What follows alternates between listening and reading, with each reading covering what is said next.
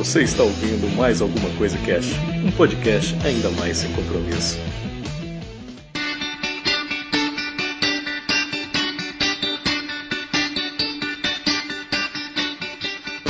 Olá, senhoras e senhores, aqui é o Febrini e hoje vamos falar mais alguma coisa sobre máquinas a vapor.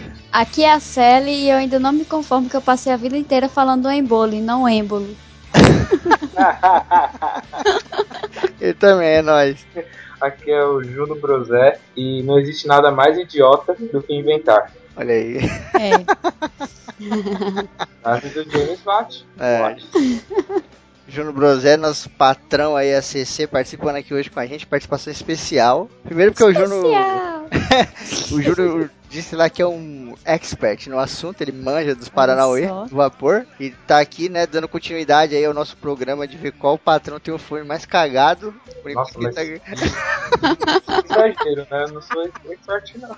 Tô bem longe disso. É, mas e aí, você ouviu o programa lá tal? Como é que foi? Você achou que faltou, ah, faltou muita coisa? Porque a gente sabe que é coisa pra caramba, né? Tipo, sei lá, a gente podia pegar o papo e ficar o programa inteiro só falando do cara. Sim. Fora É, que você começa a falar de, de vapor, mas você, sei lá, começa a entrar em temperatura e começa a entrar em partículas, não sei o que, não sei o que, não sei o que. Então, É. É, foi quando eu comecei a ouvir, eu falei, nossa, não, eles estão pulando isso, estão pulando aquilo. Mas depois, quando eu acabei de ouvir o programa, que eu vi, ah, não, eles tinham todo um roteiro programado, passaram por tudo direitinho e tal. É, meu, tá pensando o quê? Que é CC, mano. é, É a bagunça organizada. A gente falou lá bastante coisa no cast e tal, mas sempre fica coisa pra trás, né? Então lá, quando a gente chegou lá naquela parada do da revolução industrial e a gente começou a falar das máquinas a vapor, a gente acabou falando muito rápido, inclusive da locomotiva, né? Acho que a gente Sim, podia falar sim. um, um pouquinho mais aqui da locomotiva, porque, pô, ela é uma parada muito importante, né, cara? Não tem como. Sim, é. ela, ela revolucionou o nosso meio de transporte, né? ela trazia muitos benefícios, como a gente falou lá no cast, né? Aquela parada do cavalo, não sei o que e tal. E ela tinha uma parada muito louca que a gente não vê nas máquinas de hoje em dia. Sabe quando o seu avô fala assim, putz, hoje em dia as paradas não é igual antigamente? É exatamente isso. A locomotiva, malandro, era uma parada bruta. Era uma parada de ferro bruto, tá ligado? Era um bagulho que o ferreiro tirava a porra da roda lá do, do- do meio do fogo e já botava na, na parada. Então, pra você dar manutenção nessa parada, era muito raro. Essa porra não quebrava direto. O que quebrava mais era trilho, né? Trilho se fudia porque é um peso da porra. Sim, sim. Mas sim. a locomotiva em si, ela não quebrava muito, porque ela era muito bruta mesmo, assim, bagulho rústico, tá ligado? E quando acontecia, era muito fácil você dar manutenção. Porque, mano, a locomotiva tinha o quê? Ela tinha ali a caldeira enorme, né? Se você pegar uma foto da locomotiva, você sempre vê aquele narizão lá na frente, né? Tem um narizão, aí Sim, tem uma sim. turbina. Aquele. ah, Uma turbina não, uma chaminézinha, né? ah, tá. Uai. Aquele narizão nada mais é do que o que a gente falou. É ali onde tá o vapor. É ali onde ocorre todo. Ali seria o motor, né? Ali seria o motor da Isso. locomotiva. E tipo, Ótimo. essa talvez seja a parte mais complexa. E mesmo assim não é tão complexa assim, né? O resto da locomotiva é ferro, mano. É uma roda de ferro, é um parafuso, é uma chapa. Não é igual hoje em dia, tá ligado? Tem um milhão de coisas.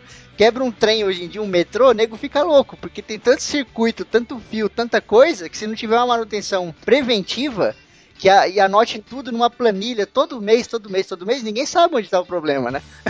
Sim, sim. Até porque nessa época, Febrine, ainda não existia essa divisão de manutenção preventiva, preditiva, sensitiva. Era só a corretiva e pronto. Né? É, É. exatamente. E porque era muito fácil também, né? Então, Sim, por- a, sim, a- sim. a corretiva, ela, ela entra muito nesse negócio de ser fácil. Por exemplo, É, e essa, hum, essa parada também que tu falou, como não quebrava muito, não tinha necessidade deles estarem dando uma manutenção o tempo todo. Seria gastos. exato. Por exemplo, as pessoas que têm carro ou têm moto. Você dá manutenção preventiva no motor do seu carro, no motor da sua moto. Você tá sempre olhando. Sempre você tá escutando um barulhinho, alguma coisa, você tá sempre olhando pra verificar o que é. Por quê? Porque no motor do carro, se eu não me engano, são mais de 5 mil peças. então, pra você adivinhar qual peça que tá quebrada, você tem que estar sempre de olho, tá ligado? Porque se você dá uma olhadinha e vê que uma tá meio frouxa, quando der problema, você fala, opa, eu tinha visto lá e tal. Mas e o pneu? Você não dá manutenção no pneu preventiva. Por quê? Porque você vai dar corretivo quando ele furar e acabou. Por quê? Porque é simples, É. né? A- As locomotivas, elas eram simples, né? A gente não tá falando aqui que elas eram bobas, né? Não, elas eram simples nesse quesito de manutenção. Então elas não davam trabalho nenhum. Teve uma pessoa que mandou uma mensagem falando, pô, mas imagina consertar essas porra toda. Aí eu pensei nisso e falei, pô, vou, fazer- vou falar no mais SCC. Porque consertar era muito fácil. não era Sim, difícil. o complicado, o complicado nesse começo foi é isso que tu falou, foi basicamente os trilhos, porque foi falado até no cast, é tipo, passou uma vez lá com todo aquele peso, o trilho não ficava no mesmo lugar porque ele era uma coisa na época muito superficial, já porque era muito baseado naqueles trilhos de mina subterrânea. E eles eram simples, porque era pra carrinho. Exato. E tem uma parada muito boa que, tipo, na locomotiva, você consegue fazer a substituição muito fácil. Porque a locomotiva, ela é como os nossos trens hoje em dia. São vários vagões. né? partes, né? É, são partes. Então, por exemplo, deu pau um lá. quebra-cabeça gigante. É, então, tipo, deu pau lá no motor, lá na nossa grande caldeira. Você troca aquela parte da frente e acabou. Esse bagulho vai pra manutenção e você põe outra parte e continua andando.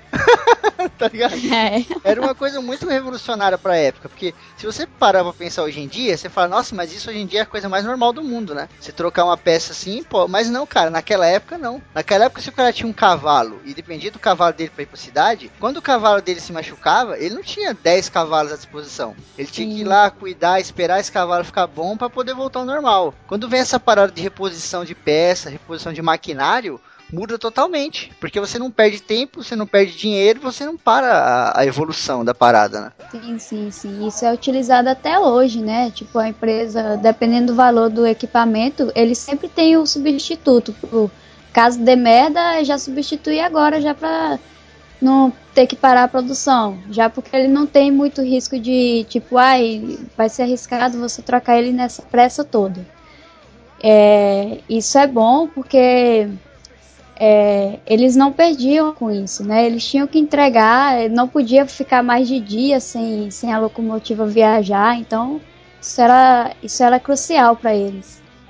E, e legal que, assim, a locomotiva, é, quando ela foi pensada, primeiramente, ela foi pensada como inviável. Tanto que a gente sempre fala bastante de locomotiva, acredito que é porque aqui no Brasil teve a Maria Fumaça, foi o que marcou pra gente. Mas o primeiro meio de transporte é, criado à base de vapor foi, foram os navios, né? Foi um barco criado em 1803, um ou dois anos antes da, da criação da primeira locomotiva. Foi o meio Olha que eles acharam que seria é, melhor, né? Porque você conseguia percorrer uma distância maior e também você precisaria de construir só o, navio. o veículo, o navio, você não precisaria construir Sim. o meio, né? Porque o meio é o Exatamente. próprio, é, o próprio mar ali por onde ele passa.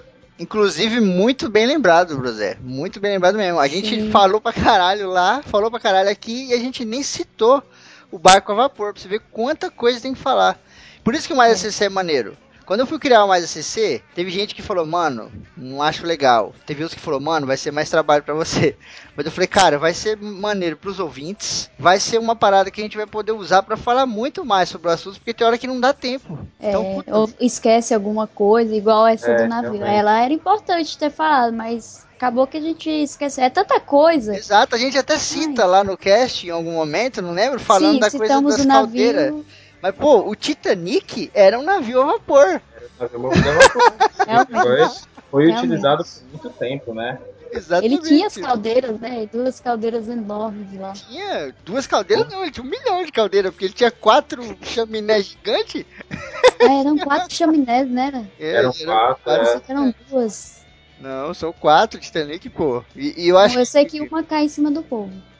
É, eram peças gigantes, né? Para pra ver assim, é engraçado que eu tava dando uma olhada aqui e eu achei, né, que o menor motor a vapor já construído, ele é, tem 6.8 milímetros, calcula. Que o primeiro lá feito pelo James Watt, ele era mais ou menos da altura de um prédio de uns 15 andares.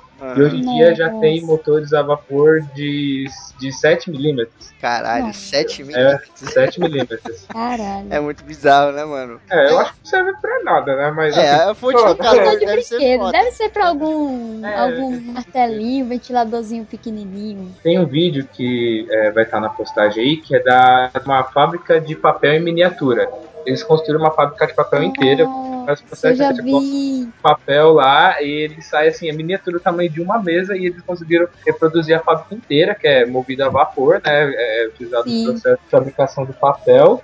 E reproduzir tudo com peças de máquinas a vapor em miniatura, muito da hora. Sim, cara. Foda, Isso é foda. Ainda ali no- nos navios, né, nos barcos aí, pra falar um pouquinho mais que a gente acabou não falando no cast, quando a galera começou a trazer a tecnologia a vapor pros barcos, eles, ti- eles tiveram um, um pequeno problema no começo, que foi eles tirarem da cabeça a ideia dos remos. Porque os remos estavam muito embutidos na ideia do barco, né? Barco sem um remo é um barco a vela, né, mano? E o barco sem a vela, fudeu. Sem um remo ele não vai pra lugar nenhum. Como se eles não controlassem o barco, né? Exato, né? Então, quando eles começaram a levar a tecnologia para os barcos, para os navios, eles tentaram levar para os remos. Então você tem aquele exemplo da locomotiva, né? A locomotiva, o que, que ela tem? Ela tem aqueles bracinhos do lado que movimenta as rodas, certo? Naquele movimento Certo. planetário que a gente falou no cast. Quando eles levaram a tecnologia a vapor para os barcos, para os navios, eles tentaram implementar essa tecnologia dessa mesma roda, né? Daquele sistema planetário, para fazer girar os lemes, né? Os, os- Sim, os remos, no caso. Então Isso. você tinha uma caralhada de rodinha lá embaixo, ligada num monte de, de remo, rodando aquela porra. Só que, mano, o bagulho não, não tava dando certo. Os caras falaram, mano, a gente não, sabe, a gente tava gastando carvão pra caralho. O barco tá andando Sim. mó devagar, porque você roda Os aquela remos porra. demoravam a, a se movimentar, né? Porque era Isso. muito, eram, muitos long, eram muito longos, então. É, e se você roda rápido pesados. demais, é, se você roda rápido demais, ele quebra, porque ele não é madeira. É, tem um controle. Não tem como, né? E aí o que acontece? Os caras revolucionam a parada quando eles têm uma ideia que pra gente hoje pode ser uma coisa idiota, mas na época foi uma parada de outro planeta. Que um Que a cara. gente não vê um navio sem ele, né? Exatamente, o cara pegou e falou: Meu, que tal a gente colocar uma hélice atrás dessa porra? O nome desse cara foi Robert Fulton. Olha aí. Isso. Puta que pariu, isso é uma ideia de gênio também. É, realmente. E o, e o primeiro barco que ele fez, ele implementou em um barco de médio porte, que foi um barco de pesca. Uhum. Aham. É, que era até o mais importante na época, né? A gente, É, Sim. Quando você pensa numa coisa dessa, porque hoje em dia a gente pensa muito em transporte, né? A gente pensa em transporte e tal, então a gente pode pensar, pô, o cara inventou o carro pra transporte, inventou o trem pra transporte. Não é só transporte de pessoas, né? Que é o que a gente Não, não. pensa logo. Esses caras faziam por quê? Pra ganhar dinheiro. Porque as pessoas mano. precisam sobreviver, meu. Esses caras, eles É. viviam da lavoura, né? Como a gente falou lá no cast. Então, quando eles inventavam máquinas, eram máquinas pra ajudar naquelas paradas. Então, essa galera Sim. vivia também da pesca. Então, quando eles inventavam uma, uma máquina, eles queriam favorecer a pesca, né? Eles não queriam simplesmente passear de iate pela, pela água, né? É. Outro uso também que foi, ficou bem famoso da máquina a vapor foi na construção do que seria o primeiro é, computador, né? Que teria sido o computador a vapor. Que foi Caralho! base- Ah, É, Tá. não, o, o primeiro computador que, que a gente conhece, o famoso, ele não foi feito a, a vapor, né? Que ele foi criado quase 100 anos depois, mas Uhum. teria sido. Eu não sei como explicar, vamos lá. O primeiro computador que foi idealizado, ele foi feito todo o projeto, só que durante a construção, o, o criador aí teve algumas brigas com o engenheiro-chefe que ele tinha contratado e o projeto acabou não, eh, acabou não sendo construído, né? Isso era mais ou menos em 1830, que o que seria o primeiro computador que foi feito mais ou menos em 1830, é, seria um computador à base de vapor, que usaria uma lógica parecida das máquinas que foram usadas para fazer tecido na época, Uhum. é, só que durante a criação, o criador, que é o Alan Turing, ele acabou não, é, não concluindo porque ele teve uma briga com o engenheiro-chefe dele. Aí, 100 anos depois, acabaram criando um computador que todo mundo conhece. Mas hoje em dia, quando o pessoal pegou para estudar, se ele conseguisse concluir o projeto, pela lógica que ele tinha planejado, teria sido o, o primeiro computador, né? Criado quase É. 100 anos antes do, do computador, do primeiro computador que a gente conhece. É, porque se você parar pra pensar, o Alan Turing ele fez o computador. O Alan Turing tem um filme fa- é, fantástico no Netflix, inclusive, né? Eu não vou lembrar o nome. Você lembra o nome, Júnior? Não lembro o nome. Putz, eu não vou lembrar, cara. Procura no, no Netflix aí que tem, é muito foda, cara. Ele criando o primeiro computador e tal, e tem toda a história do cara. O cara ele era homossexual, tinha tudo um preconceito em cima. Puta, é um filme muito emocionante, muito maneiro. E tipo, se você parar Ah. pra pensar, a tecnologia do Alan Turing, o que ele trouxe foi muito baseado no movimento, né? Sim. O computador dele era movimento total, tinha um monte de roda que girava do que era lado e tal. Esse é o que era cheio de válvulas, né? Que tinha que rodar pra funcionar e não sei o quê. Isso, ele, ele tinha, se não me Ah, seis sim. motores a vapor pra fazer então. cálculo. né? Ele só ia somar e, e subir pra isso, ó. Sim, e, tipo, fa- faz sentido total, né? Porque a tecnologia a vapor nada mais é do que produzir energia mecânica. E o computador dele era total energia mecânica, né? então faz todo sentido do mundo, né, cara? Ele podia realmente ter aprimorado essa parada, né? Mas eu acho que ele acabou nem usando, né? O primeiro computador dele já foi eletricidade, não foi? É, não, o, o, o computador dele acabou não sendo não acabou não sendo finalizado. Ele começou a fazer, só que ele não conseguiu finalizar. Uhum. Só que, pelo que o pessoal já estudou hoje em dia, o computador que ele queria fazer ia ser totalmente funcional. Ah, não, mas ele chegou a criar um, não criou? Que até mostra no filme. O que mostra lá, eu acho que foi, na verdade, a máquina de, de fazer tecido dele. Acho que o computador dele mesmo chegou a ser criado. Tanto que, em alguns lugares, ele nem é considerado como o pai do computador, né? Não, pô, Porque calma, já- não, calma. Você tá, você tá acabando com a vida do cara. O cara criou esse computador. Não, criou, mas tem, ai. muitos, mas tem muitos que não consideram ele como criador, porque ele, ele idealizou, só que não finalizou. Ele finalizou, pô. Ele, ele conseguiu decodificar as mensagens dos alemães. A porra do computador pegava as mensagens dos alemães, traduzia É, e isso imprimia. é. Pô, é. Imprimia Foi. num papel que era uma tirinha, assim, ó. Parecia uma trena, tá ligado? O bagulho decodificava, botava ali as frases e tal. Era, era entre aspas, um computador, cara. Eu acho que é, é conhecido como o primeiro inventor aí, né? Lógico que tem gente que vai falar que não, tipo o Santos Dumont, né, mano? Tem gente É. que fala que o Santos Dumont não inventou avião, né, mas puta. Assim como todas as invenções até hoje. É, que- é que a máquina que ele construiu, ela chegava a, a ter o conceito de computador, né? Que era aquele conceito de fazer contas. É, então. Era uma máquina que tinha uma capacidade de processamento, né? Ela processava alguma informação. Sim, sim. Ó, Mas eu é- mas- procurei aqui, eu procurei aqui, acabei de procurar aqui. E aqui fala que ele fechou o vão entre a teoria e a prática ao projetar o primeiro computador programável. Então, Olha aí. Pro- Projetar, projetar. É, mas teoria e prática, viu? Ele falou a teoria e a prática É, ao projetar eu o primeiro que tem- computador programável.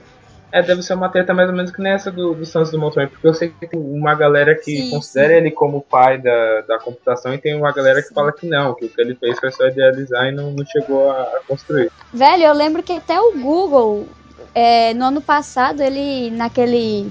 Na página inicial dele, que ele sempre homenageia e tal, eu, eu lembro que ele homenageou cento e tantos anos do Alan Ah, Turing, é. o pai É, da computação. O Alan Turing, ele é o pai da, o cara que fez a máquina a vapor antes foi o Charles Babbage. Hum, por isso que tava dando isso daí. É, o Alan Ah. Turing realmente, ele é o conhecido, Sim. né? é o que a Sim, gente é, a gente tá falando Que do Alan fez- Turing, é, acho que deu essa. aham. Isso, mas o que tinha feito, o- tentou fazer o computador é um pouco, uns 100 anos antes dele, foi o Charles Babbage. Ah, esse foi o a vapor, né? Isso, esse foi Sim, o vapor, sim, que tentou fazer o vapor. Ah, sim. Exato. Foi o que eu falei aquela hora. Eu falei, o do Alan Turing funcionaria totalmente É, com a tecnologia a vapor, porque é, é energia mecânica.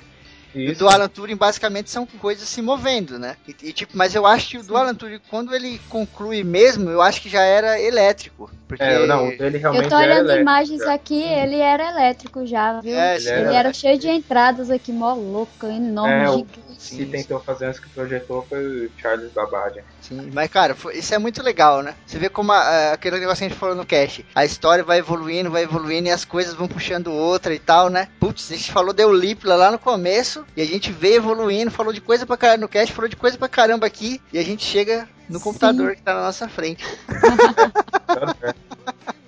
A gente teve lá no cast uma das revelações mais impressionantes da minha vida.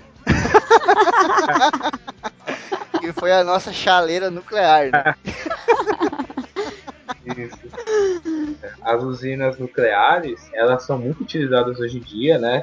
É considerado uma fonte de energia renovável e é uma das fontes mais eficientes que a gente tem hoje em dia. Tanto que até no Sim, Japão, 90, mais, pouco mais de 90% da energia é que eles utilizam lá vem de usinas nucleares. Sim. É, é inegável, né, cara? Ela tem um poder do caralho. Apesar dela só ferver água, ela ferve água pra caralho. É, É, Mas, tanto que mas é... Sabrine, Hum. é igual a Kel falou, coloque isso na sua cabeça e seja feliz. Querendo ou não, ela gera energia. O reator nuclear ele gera energia. Só que esse, essa energia ela precisa ser transformada de uma forma que a gente consiga consumir. E eles utilizaram essa forma para transformação. É, porque Tudo quando- é transformação. É, porque O a gente computador fala... é transformação. A vida é uma transformação. Sim, é porque a gente fala assim, pô, energia nuclear, ela faz energia e tal, igual você tá falando. Tipo, é calor, ela produz calor. E o calor Sim. ferve a água. Só que pra mim, e eu acho que pra muitas pessoas, inclusive pros ouvintes, quando você escuta falar em energia nuclear, mano, você imagina uma porra verde Ainda brilhando. mais depois de assistir os Simpsons. Imagina um bagulho verde brilhando que você fala, caralho, isso aqui é tipo super-homem, tá ligado? É kryptonita essa porra. Sai energia daqui, olha que foda. É, infelizmente. E, e tu sabia que a, cri- a Kryptonita, é, pelo que o pessoal comentando, se é, ela seria quase a mesma coisa que o átomo se fosse gerar energia, ela iria ferver a água. Olha aí. É, tanto que, é, infelizmente, nós- a gente não conseguiu controlar a, a energia que é emitida pelo, é, pelo por, por esses materiais Pelo enriquecidos, né? Tanto que a plutônio, gente- urânio, essas É, porra, né? plutônio, urânio, é. Então a única coisa que a gente consegue fazer é usar ela para esquentar a água, né? Aqui no Brasil, Sim, inclusive, sim. a gente só tem uma usina, uma usina nuclear, né? É, só tem uma usina nuclear. Em funcionamento. É, em funcionamento. Fica no Rio de Janeiro, lá em Angra dos Reis. Que é a Angra 1, Sim. 2 e 3.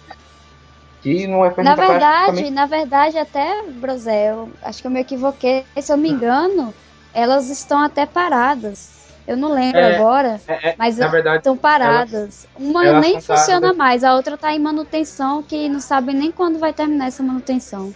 Elas são usadas mais, é, é, elas são usadas mais para ano passado a gente teve um problema bem sério de, de falta de água, né? Então vários Sim. reservatórios de é, que a gente usava para fazer para produzir energia por hidrelétricas é, acabaram não conseguindo produzir a mesma quantidade de energia que a gente precisava produzir. Então eles começaram a colocar essas é, usinas alternativas, que nem a de Angra, que é nuclear, é carvão, eólica, essas outras assim. Mas isso representa Sim, uma sim. parte mínima da energia usada no Brasil. É, é, apesar da gente zoar e brincar tal, a usina nuclear é muito importante, principalmente por conta dessa parada da poluição, né, mano? A Sim, gente tava vivendo um período que tudo era CO2 na atmosfera, né? Principalmente com as nossas queridas máquinas a vapor. Que você tá queimando ali combustível, né? Combustível fóssil, a porra toda, principalmente carvão. Carvão é um veneno do caralho, né? A porra do, Sim. da camada É. de ozônio, né? E aí você vem com a porra da usina nuclear, que solta aquela puta daquela fumaceira, mas aquilo ali é água, né? É vapor d'água. Então é totalmente Sim. diferente, né, cara? Você lançava uma turbina daquele tamanho de CO2, cagando tudo, e aí você vem agora com essa energia, entre aspas, mais limpa, né? O problema dela é o descarte dos, produ- dos, proju- dos produtos, aliás. É, e o problema dela também é que ela é muito perigosa, né? Que se acontecer Sim. algum problema, É, regaço, é. É tipo lá no é, Japão. né? exatamente. Uhum. É, infelizmente, é, o Brasil falou, a gente falou no cast, a gente, a gente, nós seres humanos, ainda não conseguimos controlar totalmente a energia nuclear, porque quando ela começa a sua ou fissão ou fusão nuclear, ela não para. É assim, Uhum. tipo, ah, vamos parar assim, o ser humano não consegue parar ela por si só. Ela para por si e demora muito tempo dependendo da Demora. quantidade. Então, é, o risco dela de explosão é enorme. É, É porque Puta. eu posso estar é muito... tanto que as piores bombas que existem, desculpa, é tanto que as piores bombas que existem são feitas por ela, tanto como fusão nuclear, tanto é, e como fissão, que é a bomba de hidrogênio e a própria bomba nuclear. É, é porque, tipo, eu posso estar falando uma besteira muito grande. Quem manja de química aí, se eu estiver falando merda, me corrija. Mas O ele- Hidalgo. O Hidalgo. Mas os elementos, eles, eles têm uma ligação entre eles, né? Então, por Sim. exemplo, se você tira um átomo de um, ele se transforma em outro. Se você, tá ligado? Aquela, Isso. aquela porra daquela mistura toda lá. E os resíduos radioativos, essa energia nuclear que a gente fala, né? Que é aquela parada que esquenta a água. Quando ele começa esse processo que a série falou, vai arregaçando, ele não para mais, o que acontece? Ele vai decaindo o nível atômico. O que, que isso significa? Significa que ele vai se transformar em outro elemento. Então ele vai se transformar em outro elemento. Só que para isso acontecer demora pra caralho. E muito provavelmente o outro elemento que ele vai se transformar ainda é radioativo pra caralho. Então ele vai ter essa, essa transformação bizarra e tal, até que ele provavelmente torna-se pouco radioativo e não sirva mais pro uso da parada, né? E é nessa hora uhum. que você tem que pegar e falar, puta, o que eu vou fazer com essa porra agora? Porque ele não é tão eficaz pra minha usina, mas ele não é tão puro pra eu jogar no ambiente. O bagulho não vai virar ferro. Ele vai virar alguma porra lá, tungstênio, algum nome bizarro assim, que continua fudendo tudo, né? E aí vem o problema é do descarte, né, cara? Mas aí a gente tem essa relação, né? Será que tá valendo a pena, né? Eu, minha opinião é que tá. Eu acho que tá valendo a pena. A gente tá deixando de poluir muito a nossa camada de ozônio, nossa atmosfera. A gente ainda polui pra caralho com carro e a porra toda, mas pelo menos nesse quesito, né, a gente tá deixando de poluir muito. E até então esses resíduos aí não causou tanto regaço quanto o nosso carbono causou já, né, cara? Que a gente já subiu a temperatura do planeta. O maior caralho. problema do ser humano ainda é que ele depende muito dos minérios. E quando ocorre a separação de minério pelos mineradores e tal, isso vai fudendo com a camada de ozônio, vai fudendo com o solo. Então, a gente ainda precisa de algo para substituir a mineração. Infelizmente, a mineração hoje ainda é muita gente. O ferro, o níquel, o cobre. É, usando o Cleco não é todas essas mil maravilhas. Ela tem alguns probleminhas também, mas aí quando é. sair um cast de energia renovável, a gente fala um pouco mais. ah, Realmente. Mas uma, mas uma curiosidade que eu, que eu acho interessante a gente comentar, que foi a primeira máquina a vapor que foi instalada aqui no Brasil, que foi instalada Olha em 1800, 1860 e ela foi utilizada na Casa da Moeda, era uma prensa para fazer moedas, fazer os réis, né, que era a moeda da época. Sim. Que é, prensa era uma das paradas mais básicas do vapor, né, mano? Era só energia para levantar aquela porra e depois você soltava o bagulho. Soltava que ela caía com a gravidade, né? um peso fudido, né? Gente, eu quero aproveitar e indicar para vocês um jogo é foda pra caralho, é um jogo meio steampunk, meio sandpunk, meio dieselpunk, porque eu sempre confundo esses punks. o nome do jogo é Guns of Icarus. Eu acho que fala assim. É um jogo onde você, onde você faz parte de uma tripulação de um navio que voa utilizando vapor. Foda, ele usa o princípio do balão com vapor. Então, nossa, eu recomendo demais esse jogo. É, é um jogo que você pode jogar com quatro pessoas na sua equipe e você pode se aliar a outros navios e você tem que destruir outros navios.